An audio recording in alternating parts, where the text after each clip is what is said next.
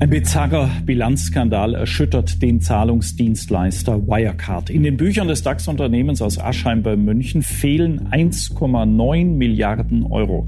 Das Geld war angeblich auf Treuhandkonten in Asien, doch bei einer Prüfung stellte sich nun heraus, dass das nicht stimmt. Wirecard, einer der größten Wirtschaftskrimis in der deutschen Geschichte. Ein vermeintliches Vorzeigeunternehmen aus München mit über 5000 Angestellten. Ein aufstrebender DAX-Konzern, zeitweise wertvoller als die Deutsche Bank, der im Juni 2020 wie ein Kartenhaus in sich zusammenfällt. Die Ermittler gehen davon aus, dass Wirecard durch erfundene Buchungen in Höhe von mindestens 1,9 Milliarden Euro Investoren getäuscht hat. Kontrollbehörden in Deutschland haben offenbar komplett versagt. Politikerinnen und Politiker Hinweise ignoriert. Ein britischer Journalist der Financial Times recherchiert seit Jahren zu Wirecard und hat im Grunde damit die Arbeit gemacht, die eigentlich die deutsche Finanzaufsicht hätte machen müssen. An der Spitze des deutschen Unternehmens standen zwei Männer aus Österreich, Markus Braun und Jan Marschalek. Und auch zweieinhalb Jahre nachdem der Betrug aufgeflogen ist, sind die großen Rätsel rund um die mutmaßlichen Täter ungeklärt. Die wichtigste offene Frage ist die, wie Marschalek, in welchem Verhältnis er eben zu den russischen Behörden stand. Also ob er wissentlich für Russland gearbeitet hat oder unwissentlich. Und zweitens natürlich der Zweck des Ganzen. Mit wem hatte der Mann Kontakt? Wie intensiv waren seine Kontakte? Hat er bei wem was erreicht? Was hat er erreicht? Ob man Braun nachweisen kann, dass er konkret der Kopf dieser Bande war und den Betrug und die Untreue angewiesen und initiiert hat. Jetzt aber scheint es, als könnte endlich mehr Licht in die Sache kommen. Zum ersten Mal in der deutschen Nachkriegsgeschichte ist die Chefetage eines früheren DAX-Konzerns als Betrügerbande angeklagt und muss sich vor Gericht verantworten. In München-Stadelheim begann heute der Prozess gegen die Top-Manager von Wirecard. Auf der Anklagebank sitzen Markus Braun und zwei weitere ehemalige Manager von Wirecard. Doch ausgerechnet eine Schlüsselfigur fehlt. Die Staatsanwaltschaft München I sucht mit Nachdruck nach diesem Mann, Jan Marschalek. Seit dem Zusammenbruch von Wirecard ist Marschalek auf der Flucht. Wie viel Aufklärung kann der Prozess bringen, ohne den mutmaßlichen Drahtzieher des Betrugs? Der ist natürlich eine der ganz zentralen Figuren, wenn nicht die zentrale Figur in diesem Prozess. Marschaleks Spur verliert sich an einem Flughafen bei Wien. Und auch sonst führen die Fäden in der Geschichte rund um den Bilanzfälschungsskandal immer wieder auch nach Österreich. Da gibt es Netzwerke der beiden Ex-Vorstände in die Spitzenpolitik des Landes. Braun hat sozusagen eher die ÖVP-Kontakte bespielt, hat sich ja auch mit dem damaligen Bundeskanzler Sebastian Kurz getroffen und gezeigt.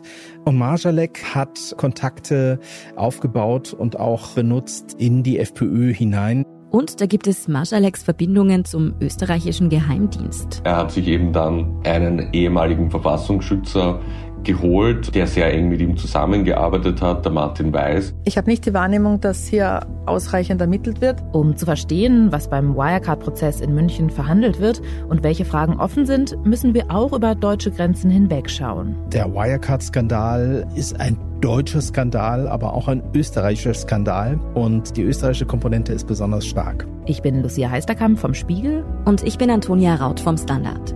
In dieser Reihe von Inside Austria blicken wir auf den Gerichtsprozess gegen die Angeklagten im Fall Wirecard und die österreichische Seite des Skandals. Wir schauen auf das Leben der ehemaligen Vorstände Markus Braun und Jan Marschalek in Wien und ihre Kontakte in Wirtschaft und Politik. Mit wem waren sie verbandelt und wozu dienten diese Netzwerke? Wir wollen wissen, welche Rolle Österreichs Verfassungsschutz spielte, warum Marschalek dort so einfach Komplizen fand, welche Geheiminformationen dort geflossen sind und ob Marschalek tatsächlich ein Spion war.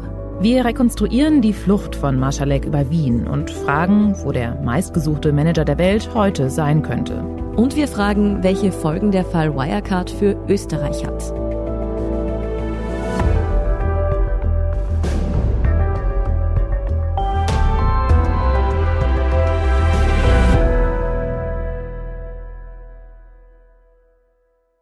Bevor es losgeht, noch ein Hinweis. In dieser Folge geht es um schwere strafrechtliche Vorwürfe. Für alle genannten Personen gilt wie immer die Unschuldsvermutung. Und jetzt geht's los. Wir beginnen diese erste Folge nicht in Österreich, sondern in München. Genauer gesagt in Stadelheim im Süden der Stadt. Eine graue Betonmauer, Stacheldraht, Wachtürme. Dahinter liegt die Justizvollzugsanstalt Stadelheim. Es ist ein geschichtsträchtiges Gefängnis. Adolf Hitler saß hier 1921 einen Monat lang ein und ließ später selbst Widerstandskämpfer dort einsperren und ermorden. Die Geschwister Scholl zum Beispiel wurden in Stadelheim hingerichtet. Seit November letzten Jahres sitzt hier in einer Zelle Markus Braun. Er ist 53 Jahre alt, in Wien geboren, promovierter Wirtschaftswissenschaftler, Unternehmer und Hauptangeklagter im Wirecard-Prozess. Der Grund ist direkt neben dieser JVA gibt es einen ganz neuen modernen Gerichtssaal, beziehungsweise der Eingang ist außerhalb der Gefängnismauer und der Saal liegt dann unterirdisch praktisch unter der Gefängnismauer mehr oder weniger. Das ist unser Kollege Martin Hesse vom Spiegel. Er beschäftigt sich seit Jahren mit Wirecard und war seit Dezember mehrmals in diesem unterirdischen Gerichtssaal. Denn genau dort wird gerade über den wohl spektakulärsten Fall der deutschen Wirtschaftsgeschichte verhandelt. Auf der Anklagebank sitzen zwei ehemalige Manager von Wirecard und deren früherer Chef Markus Braun. Der saß jetzt über zwei Jahre in Untersuchungshaft in Augsburg und wurde kurz vor Prozessbeginn in das Münchner Gefängnis gebracht. Das heißt also, Braun kann da von seiner Zelle unterirdisch direkt in den Gerichtssaal gehen. Das ist logistisch einfach einfacher, ne? weil er jetzt zwei bis manchmal sogar dreimal die Woche da in den Gerichtssaal muss. Er hat jetzt kurze Wege und deswegen sitzt er jetzt dort. Der erste Verhandlungstag war am 8. Dezember, also vor rund einem Monat. Das Medieninteresse an dem Prozess ist riesig. Vor allem natürlich an dem Mann, der wie sonst keiner für Wirecard stand. Seit heute Morgen, da ist der Prozess gestartet. Und er hier, er steht im Fokus. Im dunklen Rollkragenpullover sieht Markus Braun aus wie bei einer Wirecard-Hauptversammlung. Der frühere Chef des insolventen Münchner Zahlungsdienstleisters macht vor Gericht keineswegs einen geknickten Eindruck. Ja, er sah eigentlich aus wie immer. er ist wieder im dunklen Anzug und schwarzen Rollkragenpullover aufgetreten. Vielleicht ein bisschen schlanker als früher noch. Also er war immer schlank und groß, aber wirkte noch ein bisschen hagerer. Ja, er machte insgesamt den Eindruck, als wenn er fast erleichtert wäre, dass es jetzt endlich losgeht. Die beiden anderen Angeklagten, das ist zum einen Stefan von Erfer, früherer Chefbuchhalter von Wirecard, und zum anderen ein Mann namens Oliver Bellenhaus, der war Statthalter von Wirecard in Dubai. Er tritt im Prozess als Kronzeuge auf und belastet seinen Ex-Chef Markus Braun schwer. Bisher hat es acht Verhandlungstage gegeben. Braun hat selbst noch nicht im Gerichtssaal gesprochen, wohl aber sein Gegenspieler Oliver Bellenhaus. Und dabei wurde laut unserem Kollegen schon deutlich spürbar, wie tief die Gräben zwischen den beiden sind. Also er hat versucht, seriösen Auftritt hinzulegen, aber ab und zu ist es dann doch so ein bisschen aus ihm rausgebrochen. Da muss irgendwo doch tiefer Hass irgendwie sitzen. Also er hat Braun und von Erfa mit Ratten verglichen. Er sagte, er habe nicht gedacht, dass er mit Ratten ins Bett gegangen ist und mit der Pest aufwachen würde ja, das war so ein Zeichen, wie tief da die Emotionen sitzen. Hat er sich dann am nächsten Tag für entschuldigt, aber man merkt schon, dass es da insbesondere zwischen Kronzeuge und Markus Braun eine sehr tief sitzende Aversion gibt. Bevor wir dazu kommen, was genau der Ex-Wirecard-Mitarbeiter seinem früheren Chef vorwirft, was die wichtigsten Anklagepunkte der Staatsanwaltschaft sind und was bisher im Gerichtssaal alles passiert ist, fassen wir noch mal ganz kurz das Wichtigste zum Wirecard-Skandal zusammen. Wenn Sie mehr darüber hören wollen, was Wirecard für ein Unternehmen war und wie der ganze Betrug aufgeflogen ist, dann empfehlen wir Ihnen das Buch House of Wirecard von Financial Times Journalist Dan McCrum oder den Podcast von den Kolleginnen und Kollegen von der Süddeutschen Zeitung 1,9 Milliarden Lügen. Vor allem über Marschalek als schillernde Figur wurde schon ziemlich viel erzählt. Aber was ist mit Markus Braun, der immerhin Chef von Wirecard war?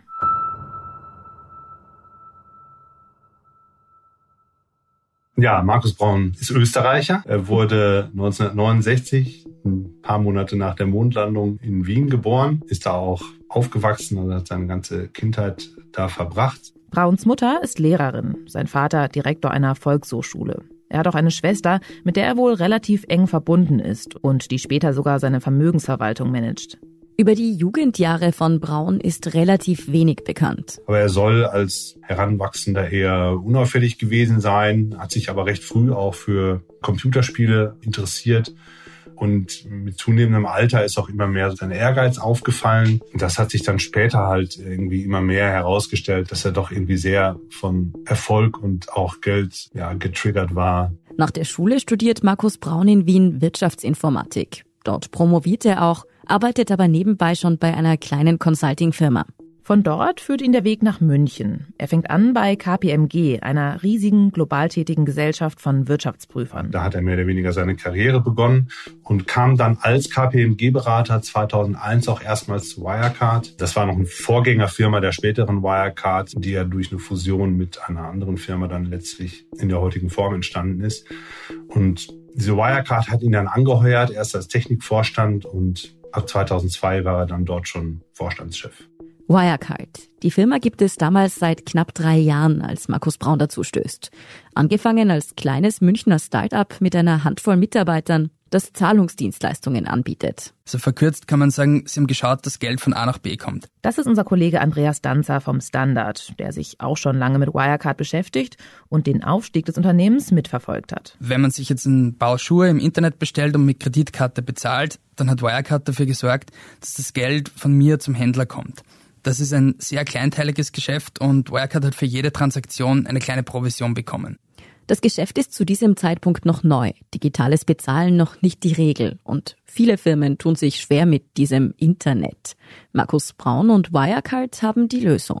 Bei Wirecard trifft Markus Braun einen anderen Mann aus Österreich, Jan Marschalek. Der hat dort kurze Zeit vorher seine Karriere begonnen. Das kleine Münchner Startup entwickelt sich Mitte der 2000er rasend schnell zu einem riesigen börsennotierten Unternehmen. Die Wirecard-Aktie bewegt sich in einem intakten, langfristigen Bullenmarkt. Das Allzeithoch hat die Aktie Anfang April bei 22 Euro und 7 Cent markiert. Und die beiden Österreicher werden zu sowas wie den Shootingstars der Fintech-Szene. Markus Braun als Geschäftsführer, also CEO, Jan Marschalek als Verantwortlicher für die operativen Geschäfte und vor allem für die Expansion von Wirecard nach Asien. Was Braun und Marschalek für Typen waren, dazu kommen wir noch in der nächsten Folge. Abgesehen von ihrer Herkunft teilten sie jedenfalls nicht viel. Braun gilt als introvertiert und nerdig. In Medien wird er manchmal als der Steve Jobs der Alpen bezeichnet. Marschalek ist ein Charismatiker, der gerne feiert. Die haben sich kennengelernt und haben dann festgestellt, sie funktionieren sehr gut miteinander und haben sich auch persönlich sehr gut verstanden. Das ging dann relativ lange auch gut so, aber ab 2015 haben sich die Dinge geändert und die zwei haben sich entfernt voneinander. Auch das persönliche Verhältnis dürfte dann schlechter geworden sein und so haben beide mehr oder weniger ihre eigenen Brötchen gebacken und vor allem Marschalek hat einfach einiges auf eigene Faust gemacht und Dinge entschieden und durchgesetzt, die Braun eigentlich überhaupt nicht gefallen haben, aber er kam nicht so wirklich an gegen ihn. Was Marsalek relativ gut gemacht hat, er hat verstanden, Dinge in seine Handschrift aufzudrücken, aber so, dass nie sein Name dort steht. Die Frage, wie viel Braun von dem wusste, was sein Mitarbeiter Jan Marschalek im Unternehmen getrieben hat, die ist ganz zentral für den Prozess. Und dafür ist wichtig zu wissen, Markus Braun war die meiste Zeit seines Berufslebens Chef bei Wirecard und hielt dort eigentlich die Fäden fest in der Hand. Als er dort anfing, galt aber noch ein anderer Mann als die starke Person bei Wirecard. Das war Paul Bauer-Schlichtegroll.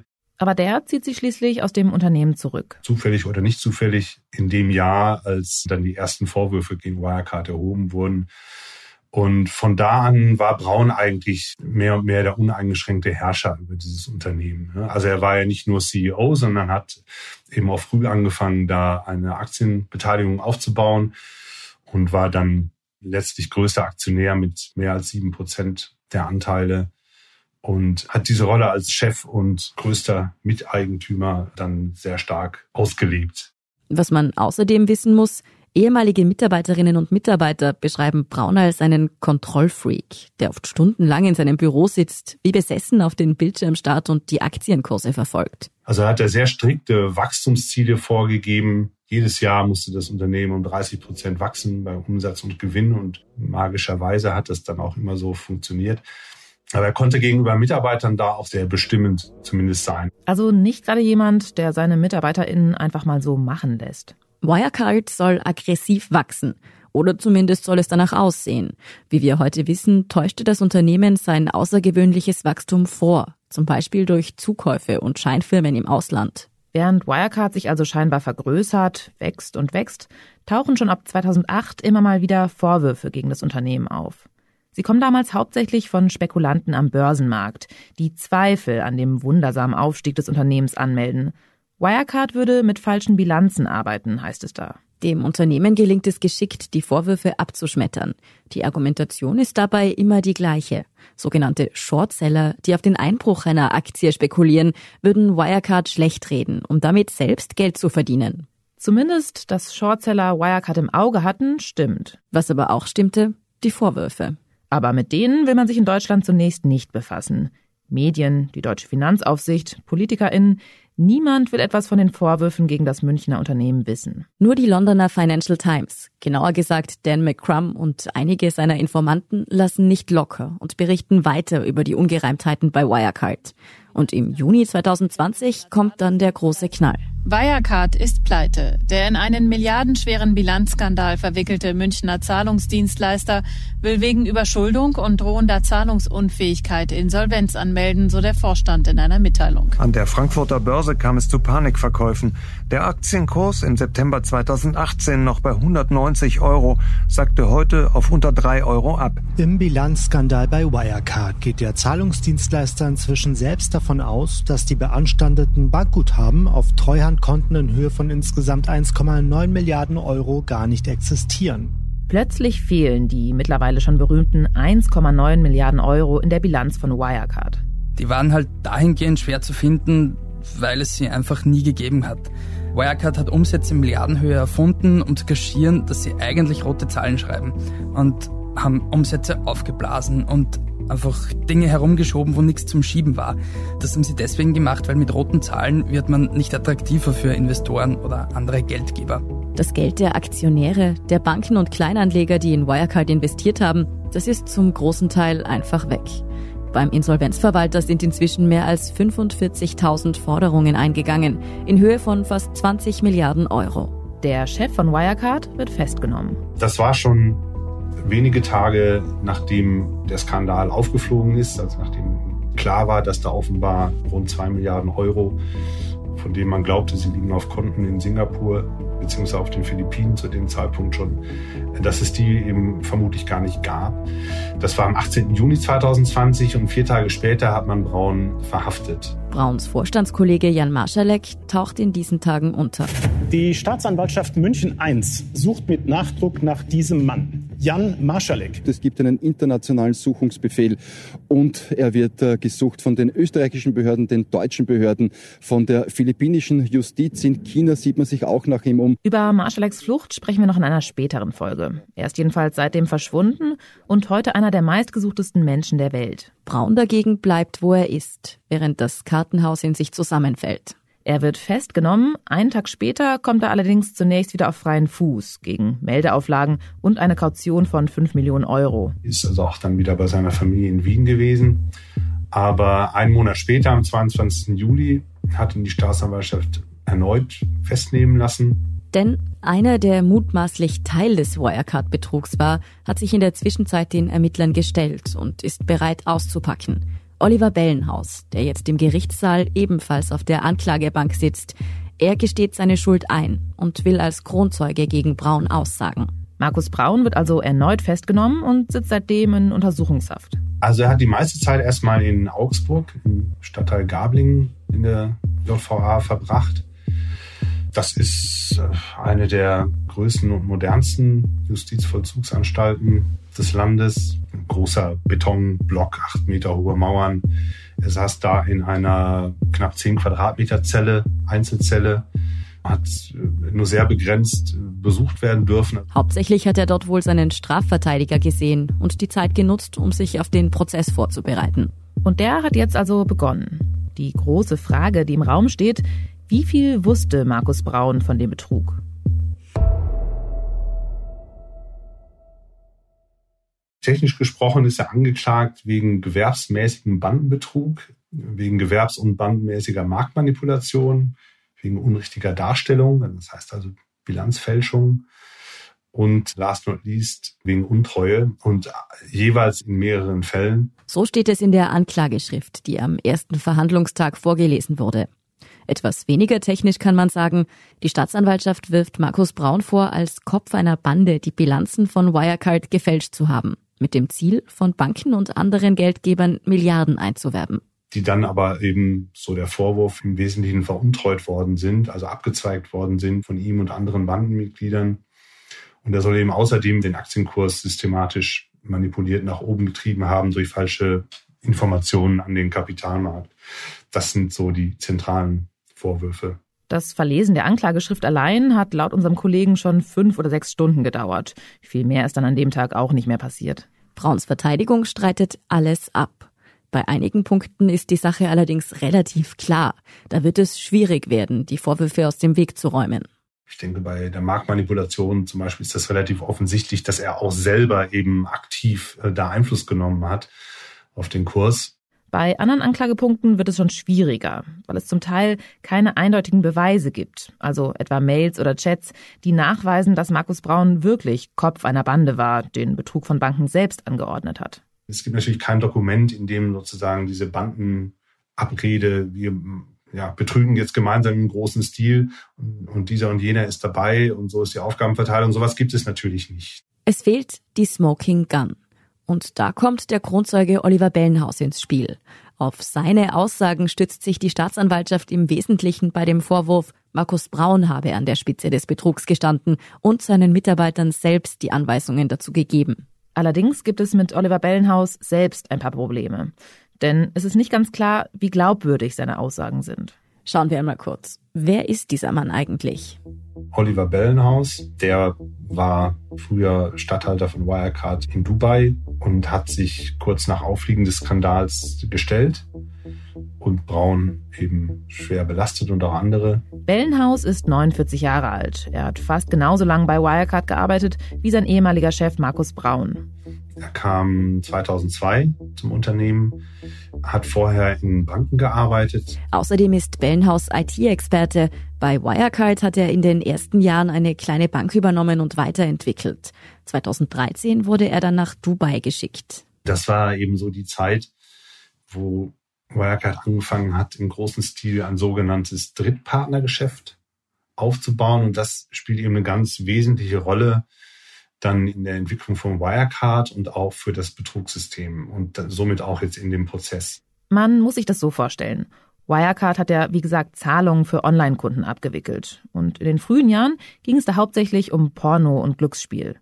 Später hat Wirecard auch durchaus seriösere Kunden gehabt, war damit aber nicht besonders erfolgreich. Und deshalb hat sich das Unternehmen in Asien und im Mittleren Osten ein Drittpartnergeschäft aufgebaut. Oder zumindest behauptet, dies zu tun. Das heißt, man hat diese Zahlungsabwicklung an externe Partner delegiert und die sollten vor allem in Asien, wo man so war die Story nach außen ganz großes Wachstum gesehen hat, sollten diese Partner für Wirecard diese Zahlungsabwicklung machen. Und das war dann so sensationell erfolgreich von 2014, 15, 16 an, dass bald die Hälfte des Umsatzes aus dem Drittpartnergeschäft kam und praktisch der komplette Gewinn. Diese Partnergeschäfte wurden gesteuert und koordiniert von Oliver Bellenhaus in Dubai und natürlich vom Hauptverantwortlichen für die Asiengeschäfte, Jan Marschalek.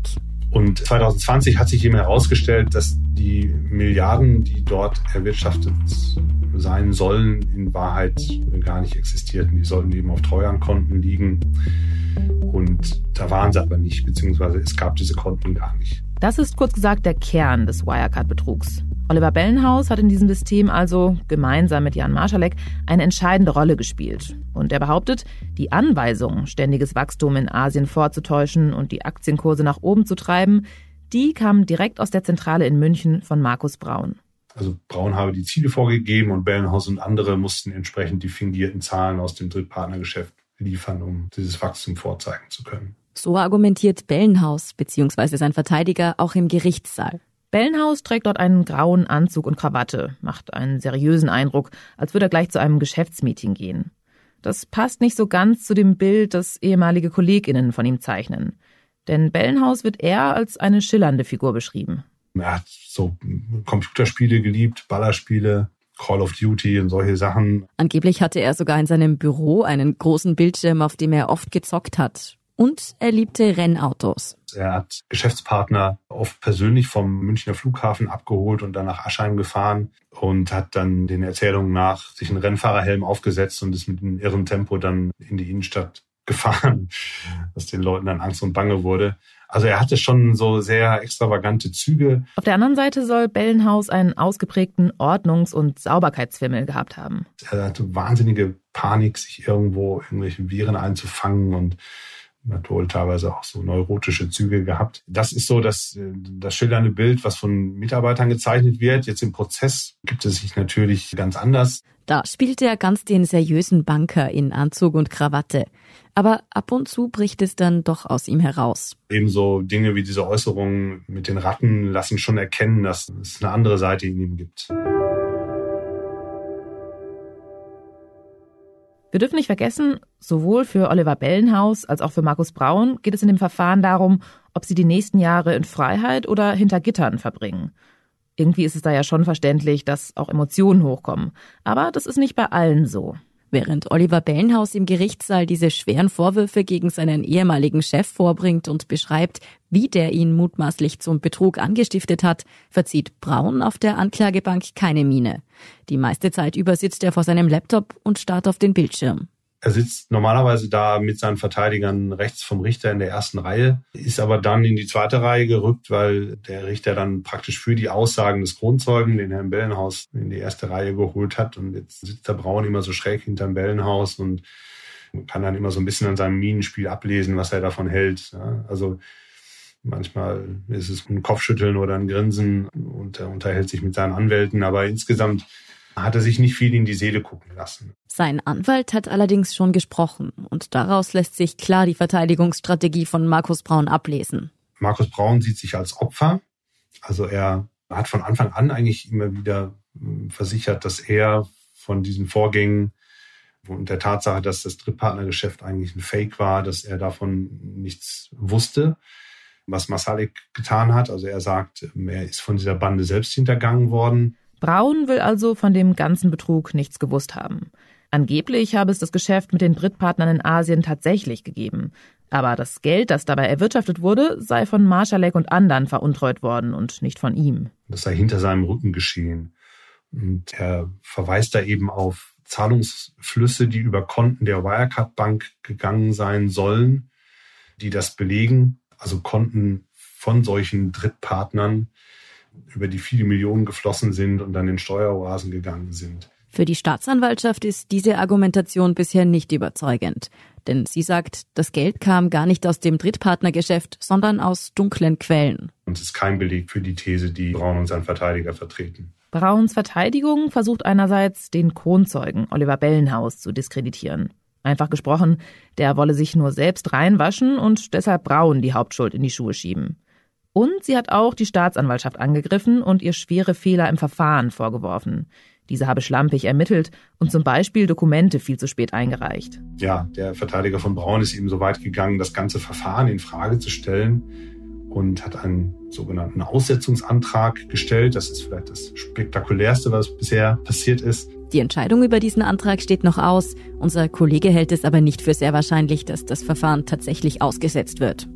Wir haben also auf der einen Seite den ehemaligen Chef, der behauptet, er sei von seinen Mitarbeitern hintergangen worden und habe von dem gigantischen Betrug in seinem eigenen Haus nichts gewusst.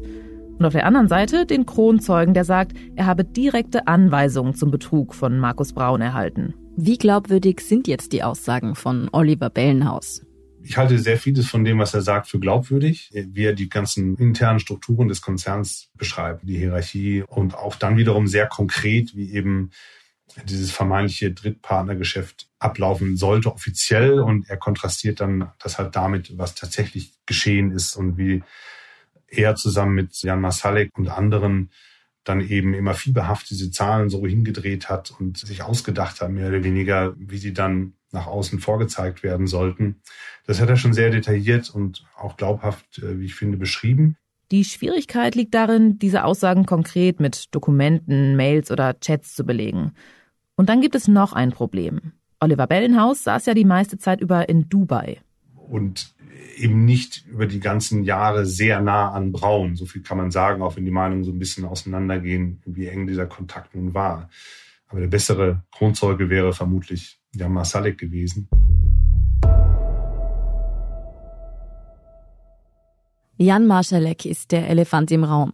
obwohl er seit zweieinhalb Jahren von der Bildfläche verschwunden ist. Der ist natürlich eine der ganz zentralen Figuren, wenn nicht die zentrale Figur in diesem Prozess.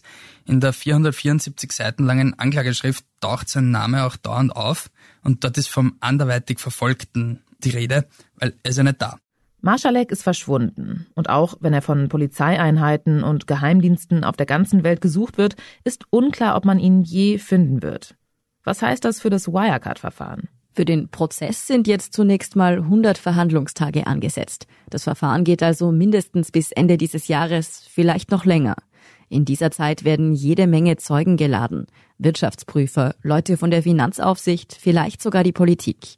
All jene, die nicht richtig hingeschaut haben in all den Jahren, in denen das Unternehmen betrogen hat. Vor allem aber werden frühere Mitarbeiterinnen und Mitarbeiter vorgeladen. Die Frage ist, ob die sich äußern weil eben viele selbst Beschuldigte sind und sich dann mit Aussagen selbst belasten könnten. Und die haben eben ein Recht, praktisch die Aussage als Zeuge zu verweigern. Der Erkenntnisgewinn im Verfahren wird also vor allem davon abhängen, ob Zeugen aus dem Unternehmen bereit sind, vor Gericht auszusagen. Nur, wie viel kann überhaupt ans Licht kommen, wenn der wichtigste Zeuge fehlt? Für Markus Braun steht viel auf dem Spiel. Ihm drohen bis zu 15 Jahre Haft. Aber bei Wirecard geht es um viel mehr als die Schuld oder Unschuld einiger Manager. Denn über die Schlüsselfigur in dem Ganzen, Jan Marschalek, führen die Stränge dieses Wirtschaftskrimis noch in ganz andere Unterwelten.